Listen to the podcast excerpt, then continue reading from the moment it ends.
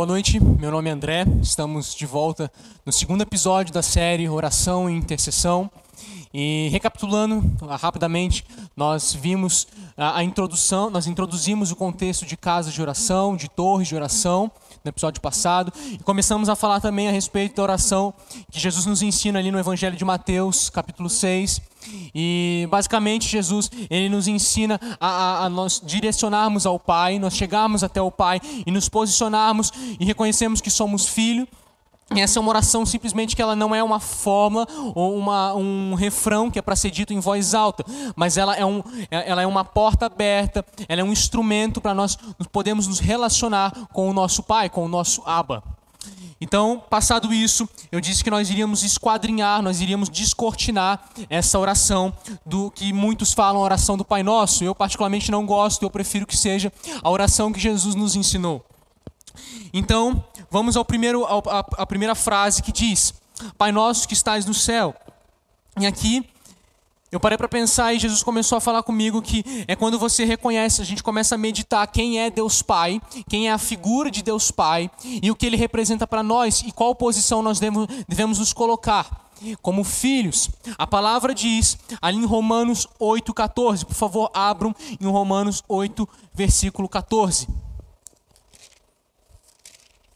É uma revelação que eu espero que é, caia no, no, profundo do teu coração e te dê a certeza, porque esta é a certeza que hoje nós não somos mais escravos do pecado, mas nós somos filhos de Deus. Diz assim: porque todos os que são guiados pelo Espírito de Deus são filhos de Deus, pois vocês não receberam um espírito que os escravize para novamente o temerem, mas receberam o espírito que os adota como filhos, por meio do qual clamamos: Abba, Pai, ou meu Pai, meu Paizinho. O próprio Espírito testemunha o nosso espírito que somos filhos de Deus. E se somos filhos, então somos herdeiros, herdeiros de Deus e co-herdeiros com Cristo. E essa é a primeira, é, é o primeiro a primeira é o primeiro posicionamento que nós devemos ter em, começando essa oração. E eu estou dizendo, mais uma vez eu repito, ela não é uma, uma, uma fórmula pronta. Nós não devemos ir para o nosso quarto simplesmente discorrer essa oração assim, mas ela é um, uma porta aberta, um instrumento para nós nos relacionarmos com o Pai. E quando se fala de santificado seja o teu nome, nós estamos dizendo de honrar o nome de Deus da mesma forma que ele é honrado no céu, aqui na terra. E por trás de santificado, essa palavra, é, é, ela, ela, tem um significado mais profundo, que significa ser revelado, que significa ser manifesto, ou, ou se tornar real, se fazer conhecido. E esse é o momento quando nós paramos para pensar e pedir a Deus que o nome dele, que o nome de Deus Pai, seja manifesto e venha, e venha ser conhecido sobre a terra, e seja, seja também individualmente, seja sobre a minha vida, seja sobre o meu ministério, sobre a sua família, sobre determinados determinada nação, entende? E também ali, continuando, venha o teu reino.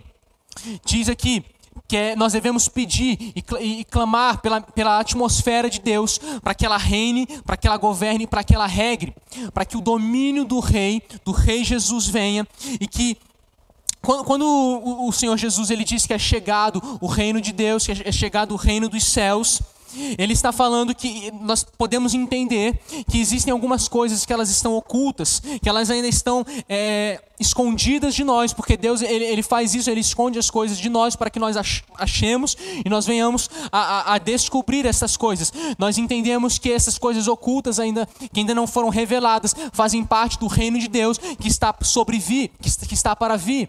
E nós e a promessa é de que Ele governará conosco e, e, e sobre nós e nós governaremos com Ele. Então quando nós quando nós entendemos que Venha o teu reino, não é simplesmente um, um, uma, uma frase em que nós devemos dizer em voz alta, nós também temos a certeza de que é convocar os céus para descerem, que é convocar a segunda vinda de Jesus, para que ela se apresse, para que ela venha e rapidamente isso aconteça. Seja feita a tua vontade. Aqui é onde inicia a rendição de sacrifício vivo. E aí eu te convido a abrir em Romanos 12, versículo 1, que diz: se ofereçam em sacrifício vivo, Sacrifício é uma coisa morta. Vivo, nós somos, nós somos pessoas vivas, nós somos seres vivos, mas nós devemos nos é, colocar de uma forma é, cativa aos nossos pensamentos, de uma forma em que nós levamos as nossas emoções, que é baseada naquilo que a nossa alma é, está sentindo, ou seja, também a respeito daquilo que nós fazemos com o nosso corpo. Diz a palavra também em 2 Coríntios 10, versículo 5. Levamos cativos todo pensamento para torná-lo obediente a Cristo. E eu estava pensando sobre isso, e nós devemos exercer a autoridade e comandar até mesmo, é, seja, sei lá, as nossas mãos, seja a nossa mente, seja o, o nosso corpo, as nossas, as nossas emoções, a nossa alma, para que se submetam à disciplina do Espírito Santo. Porque quando ele diz, quando Paulo fala, este é o culto racional de vocês, Romanos 12, 1, ele quer dizer que também nós devemos disciplinar. Jesus, eu lembro de um, um Shabá em que há muito tempo atrás foi falado em que o Senhor ele queria amor, mas ele também ele queria disciplina. E a disciplina e o amor, eles são palavras que elas andam juntas. É impossível você exercer uma disciplina sem amor, mas nós devemos é, prestar um culto racional, de obediência ao Senhor. E seguindo na oração, particularmente a minha a parte favorita para mim, que é dar-nos hoje o nosso pão de cada dia. Ah, claro, nós reconhecemos que e o verdadeiro discipulado, eu entendo, que é quando você confia e crê que o Senhor é o teu sustento, é o teu provedor, é aquele que te mantém todos os dias. Esse é o verdadeiro discipulado. Você confia, você confia nele, que ele provém as suas necessidades físicas, necessidades mentais, necessidades emocionais, até mesmo espirituais. Ele é o teu provedor, ele é aquele que te sustenta. Mas eu te digo, a maior provisão em toda a eternidade foi exibida na cruz de Cristo. Ali ele te proveu a eternidade. E nós devemos aprender a lembrar o trabalho que foi finalizado, que foi consumado naquela sexta-feira. E eu, eu, entendo que nós devemos chegar o mais perto daquela cruz, levar o nosso espírito a chegar o mais perto, o mais próximo daquela cruz e sentir, entendam-me, é, é, o mais de uma, foi um dia trágico, foi, foi um dia claro, de, de, muita tristeza para quem estava vivendo, estava perante aquela cruz. E eu entendo que nós devemos parar e, olhar para aquela cruz e ver: ali foi a minha provisão total, ali foi quando, quando Jesus me proveu todas as demais coisas. Digamos, Jesus proveu a sexta-feira, então ele proveu todos os demais dias. Ou seja, eu te digo, a cruz é o nosso é o verdadeiro pão, o pão nosso de cada dia. A sexta-feira é o nosso pão de cada dia. Diz Romanos 8,32, é, um, é um versículo até mesmo que o nosso pastor Adalberto ele, ele costuma falar bastante. Aquele que não poupou a seu próprio filho, mas o entregou por todos nós, como não nos dará juntamente com ele e de graça todas as coisas? É, é, não, não é algumas coisas, não são algumas coisas, são todas as coisas. Seguindo, perdoa as nossas dívidas, assim como perdoamos aos nossos devedores. E é claro, quando nós entendemos que nós somos perdoados naquele dia, naquela sexta-feira, nós meditamos na cruz novamente. Nós entendemos que não teve nenhum merecimento da nossa parte de sermos perdoados. E da mesma forma que sem nenhum merecimento nós somos perdoados, nós devemos perdoar.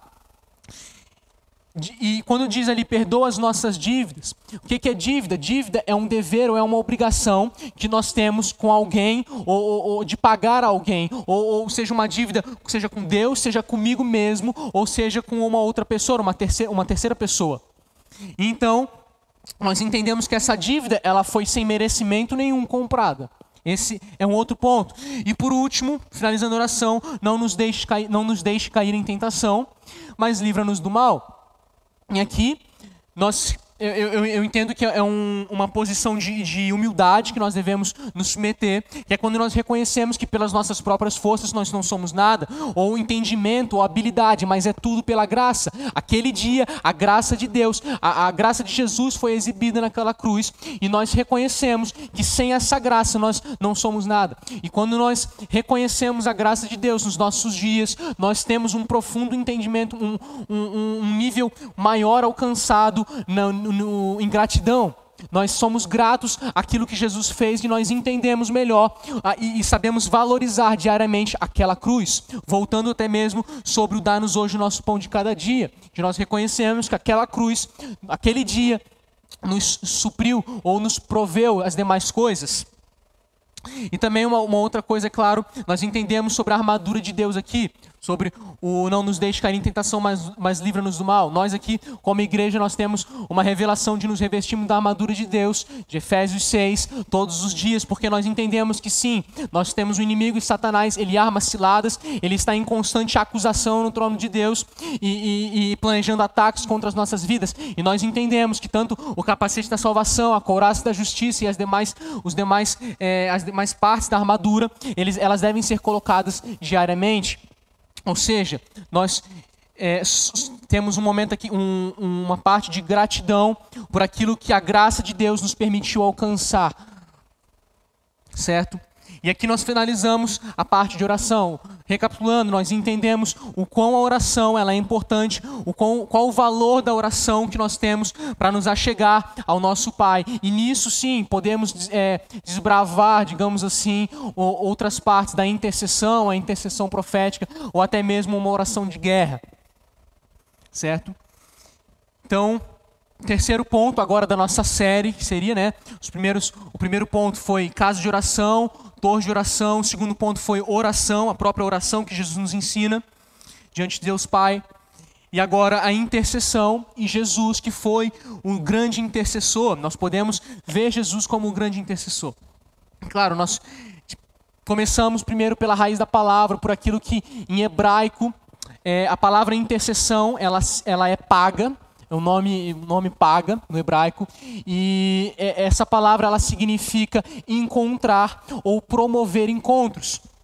E de uma forma bem prática, nós entendemos que esse encontro, ele é o evangelho de Jesus, é o evangelho da cruz, tá, está de um lado, e nós temos um outro alvo, que seria uma causa, que seria uma pessoa, ou um povo, ou talvez determinada nação. E nós, nós como é, intercessores, nós nos fazemos, nós é, nos colocamos no meio e nós estabelecemos uma junção entre é, o Evangelho de Jesus, o Evangelho da cruz e esse alvo, esta causa. E nós, a partir daí, nós construímos um caminho em que ele, está, em que ele gera uma transformação, porque é impossível, nós, quando nós, é, nós aceitamos Jesus, nós entendemos que o Evangelho dele é tudo e ele é um Evangelho de transformação também. Então nós nos colocamos no meio na brecha, digamos assim, e então assim, é, o evangelho de Jesus, o evangelho da cruz, ele vai de encontro a essa causa e ele inicia um novo caminho. Ali em Romanos, capítulo 8, versículo 34, por favor, abram. Romanos 8, versículo 34, e logo em seguida eu vou é, ler Hebreus também, 7, capítulo 7, versículo 25. Então, Romanos 8, versículo 34. Já vou abrir em Hebreus.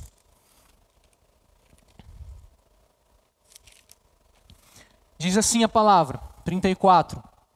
Quem os condenará? Foi Cristo Jesus que morreu e mais, que ressuscitou e está à direita de Deus e também intercede por nós. Hebreus 7, versículo 25. Diz assim: Portanto, ele é capaz de salvar definitivamente aqueles que, por meio dele, aproximam-se de Deus, pois vive sempre para interceder por eles. E nós entendemos sim que ser um intercessor faz parte da natureza de Jesus. E, e, e eu, eu, diria que, claro, nós sabemos que Jesus ele exerceu todos os ministérios quando esteve sobre a terra, tanto o ministério pastoral, o, o profético, o, o, ministério de mestre, de evangelista e o apostólico. Mas ele também exerceu e que para mim eu vejo que foi o principal ministério dele foi o de intercessão, porque ele se colocou numa posição de mediação entre Deus Pai e, e o homem. E, essa mediação que foi feita feita é, por meio de Jesus foi por conta de uma ruptura ou de, de uma brecha, de, de, de um abismo que foi causado pelo próprio homem e Deus Pai. E Deus Pai, perdão. E assim, nós entendemos isso. E aí eu quero ler uma, um, uma frase em que o Rick Joyner, um, um, profeta lá dos Estados Unidos, nós temos certa revelação a respeito da, das coisas que ele publica nos livros dele, diz assim no, no livro da, das batalhas heróicas, batalhas heróicas dos últimos dias. Na mesma proporção em que habitamos nele, em Jesus, é que ele nos usará para interceder. É por essa razão que a igreja foi chamada a ser casa de oração de todos os povos, como nós vimos no primeiro episódio sobre é, esse sonho de Deus, das, da casa de oração de todos os povos. Então, entendendo isso, né, que Jesus ele se colocou, o ministério dele, para mim, o, principal ministério dele foi se colocar como em, em uma, um, no meio entre o homem e Deus Pai. Nós vamos um pouco mais a fundo nisso. Eu o convido a abrir em João, capítulo 17. E nós vamos tentar entender um pouco, separar a, a, oração que Jesus faz, faz primeiramente, e depois a intercessão que ele faz. Aqui nós podemos é, separar e, e, e, analisar exatamente o que é uma oração, o que é uma intercessão, na forma prática, naquilo que Jesus é, fez. Então, João, capítulo 17, o primeiro versículo. Isso foi contextualizando a cena, Jesus estava minutos antes de ser, é, de ser preso e ele já sabia, ele, ele sabia qual era o seu destino, qual era a glória dele. Mas ele estava, claro, num momento de muita aflição por conta daquilo que estava por vir. E ele estava sozinho, entendam isso, ele estava sozinho, retirado, junto com seu pai. Diz assim então: Jesus ora por si mesmo primeiro. Depois de dizer isso, Jesus olhou para o céu e orou: Pai, chegou a hora. Glorifica o teu filho, para que o teu filho te glorifique, para que conceda a vida eterna a todos os que lhe deste. Este é a vida eterna, que te conheçam, o único Deus verdadeiro, e a Jesus Cristo, a quem enviaste. Eu te glorifiquei na terra, completando a obra que me deste para fazer. E agora, Pai, glorifica-me junto a ti, com a glória que eu tinha contigo antes que o mundo existisse. E aqui nós vemos que não existe uma terceira pessoa, mas é simplesmente trata-se simplesmente sobre Jesus e Deus Pai. E é uma oração, uma oração simples, digamos assim. Ele pede para ser glorificado junto ao Pai. Não envolve uma outra pessoa. Ele não se coloca no meio de ninguém. Ele não se coloca em uma posição de brecha por ninguém. Mas continuando, quando Jesus começa a orar por seus discípulos, ele diz, e, e eu, eu um, um parênteses aqui nesse trecho é, eu consigo, eu leio esse trecho e eu peço para que vocês leiam esse trecho também pensando o, o, no momento de compaixão que ele estava pelos seus discípulos, porque ele estava prestes, digamos, a, a se separar dos seus discípulos e ficar até, até ele retornar. Então aqui Jesus, eu imagino ele chorando, se colocando num, num, com um coração cheio de compaixão pelos seus discípulos, por aquele que ele andou durante três anos sobre a terra com eles. Diz assim: Eu revelei teu nome àqueles que do mundo me deste. Eles eram teus, tu os deste a mim, e eles têm obedecido a tua palavra, Pai. Agora eles sabem que tudo que me deste vem de ti, pois eu lhes transmiti as palavras que me deste, e eles as aceitaram. Eles reconheceram de fato que vim de ti e creram que me enviaste. Eu rogo por eles, não estou rogando pelo mundo, mas por aqueles que me deste, pois são teus. Tudo o que tenho é teu, e tudo que tens é meu, tudo aquilo que é do Pai é do Filho. E eu tenho sido glorificado por meio deles. Não ficarei mais no mundo, mas eles ainda estarão no mundo. E eu vou para ti. Pai Santo, protege-os em teu nome, o nome que me deste, para que sejam um, assim como somos um. Enquanto estava com eles, eu os protegi e os guardei no nome que me deste. Nenhum deles se perdeu, a não ser aquele que estava destinado à perdição, para que se cumprisse a escritura. Prestem atenção, agora, agora vou para ti, mas digo estas coisas enquanto ainda estou no mundo, para que eles tenham a plenitude da minha alegria. Dei-lhes a tua palavra, e o mundo os odiou, pois eles não são do mundo, como eu também não sou. Não rogo que os tires do mundo, mas que os protejas do maligno. Eles não são do mundo, como eu também não sou.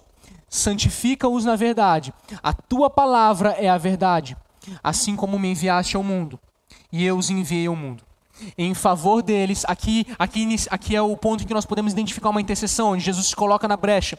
Em favor deles, eu me santifico. Em favor deles, por eles, eu me santifico, para que também eles sejam santificados pela verdade. Jesus aqui estava pedindo ao Pai para que os seus discípulos estavam, é, fossem guardados, porque no tempo em que ele andou com eles, nos três anos em que eles andaram juntos, ele os guardou, ele os protegeu. Então ele estava, ele chegou ao pai e disse: Pai, os proteja. Eu os amo. Eu, eu, eu amo aqueles que tu me deste e por isso eu me coloco em favor deles. Eu, eu me coloco no meio entre eles e o Senhor e eu peço os proteja. E aqui eu um outro parênteses também, é, é, é, é, legal nós pensarmos isso, porque Jesus ele é o nosso intercessor 24 horas, ele se encontra perante o trono, é, intercedendo pelas nossas causas. A palavra diz isso, nós vamos até ver um pouco mais, um pouco mais à frente é melhor sobre isso, mas também é, é interessante nós entendermos que o Espírito Santo é aquele que intercede também por nós aqui na terra. Ou seja, nós temos dois intercessores. Nós temos o Espírito Santo que intercede em favor de nós por as coisas que, que são do, do coração do Pai, e nós temos Jesus Cristo que intercede também é, perante o trono. Então aqui nós entendemos a intercessão. E diz assim: alinhar alguns pensamentos. Intercessão é se colocar assim, na, em uma posição de brecha no lugar do outro. E nessa brecha você pede, você clama, você chora pela misericórdia de Deus. Entenda que clamor, tudo que envolve clamor, envolve um peso de oração, envolve um peso por uma causa. E você, você é, é levado a chorar por isso. E você pede pela misericórdia, você se achega ao trono de graça do Senhor e você pede pela misericórdia de Deus sobre alguém, sobre alguma causa, sobre uma nação. E aí você entra num estágio de identificação. O que seria esse estágio de identificação? Você está tão envolvido com a causa causa. E, e é, nós devemos nos alertar aqui, porque muitas vezes nós personalizamos isso, nós levamos é, através daquilo que a nossa razão pensa, ou aquilo, aquilo através do que a, a, nossa alma, as nossas emoções dizem, e nós não devemos fazer isso, porque tudo vem do Pai, tudo vem do Senhor. Você deve ter uma sensação de identificação no espírito por aquilo que você está orando, isso é o certo. Você deve sentir o que eles estão sentindo, ou até mesmo o sentimento do coração de Deus por eles, por uma nação, por um povo. Tal como uma compaixão, um, pe um, pe um peso ou uma misericórdia. E aí, um pouco mais fundo até mesmo do que a intercessão, é a intercessão profética. Quando nós falamos sobre intercessão profética, sempre que falamos isso, nós sabemos que ela carrega dons proféticos. Toda intercessão profética, ela não, não tem uma parte, digamos, é, que, que é estabelecida pela razão humana, mas tudo vem do Senhor. É uma, e, e toda é, intercessão profética, ela anda junto com a adoração. É, com a, junto com a contemplação de Jesus, porque aquilo quando você para, quando você fica no silêncio, você recebe do Pai, e muitas vezes isso é o que acontece no Shabat. Os, nossos profetas principalmente o pastor Alu e o pastor Israel, eles se separam para o Senhor. Eles têm um momento de adoração, de adoração e de intimidade com Deus, a qual ele, a qual o Senhor revela coisas específicas, a qual nós devemos nos posicionar em oração e intercessão. E muitas vezes essa oração e intercessão não é nem mesmo, é, digamos, no nosso quarto ou aqui na nossa igreja, é, é, é nas nações, são em lugares específicos, a qual o Senhor nos pede e nós por obediência nós vamos. Mas então a intercessão profética, ela vai carregar dons proféticos e pode, por exemplo, pode ser uma visão ou pode ser até mesmo um, um trecho da Bíblia, pode ser uma, uma, uma, voz audível do Senhor, eu não sei, mas Ele nos dá coisas específicas para nós orarmos, para nós intercedermos, como se uma forma prática. Existe o sniper e o sniper ele é um ele é um homem a qual ele só é, ele só atira é, quando o, o, o seu líder, o seu general, não sei o melhor termo de falar isso, quando ele mesmo fala e e, ele, e ele dá permissão. Mas ele atira em, em, pontos específicos, e assim é a, oração, a intercessão profética. Ela é algo mais fundo do que a intercessão, é claro, porque ela vai diretamente no alvo em que o Senhor deseja. E é claro, para isso envolve intimidade com o Pai. Você precisa parar. A, a, repito, a adoração ela anda junto com a intercessão profética. A adoração, o contemplar da face de Deus.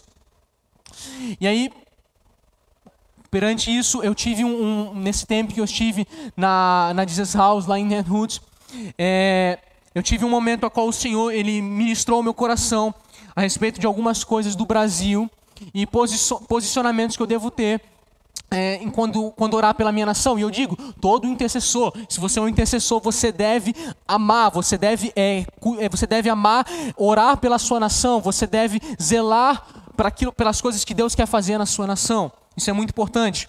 Então o Senhor me deu, eu estava num momento de adoração, e o Senhor me deu Deuteronômio 28. Peço que vocês abram Deuteronômio 28. Eu não vou ler é, Deuteronômio 28, do, cap, do versículo 1 até o versículo 14, eu não vou ler todo, mas basicamente aqui fala sobre a bênção que está sobre uma nação ou sobre um povo, quando este povo é, obediente aos mandamentos, é obediente aos mandamentos do Senhor. E eu vou simplesmente citar alguns versículos, por exemplo, ali no versículo 10 diz: Todos os povos da terra verão que você pertence ao Senhor. Ou então, em uma outra versão, todos os povos da terra verão que é invocado o nome do Senhor sobre ti. Ou até mesmo em uma outra versão: Todos os povos da terra verão que és chamado pelo nome do Senhor e terão temor de ti. O Senhor estava falando a respeito sobre o Brasil comigo é, nesse trecho, e aí ele me fez lembrar de uma palavra profética, de uma palavra interpretada que nós recebemos no início do ano passado, quando o Brasil estava vivendo um momento de transformação.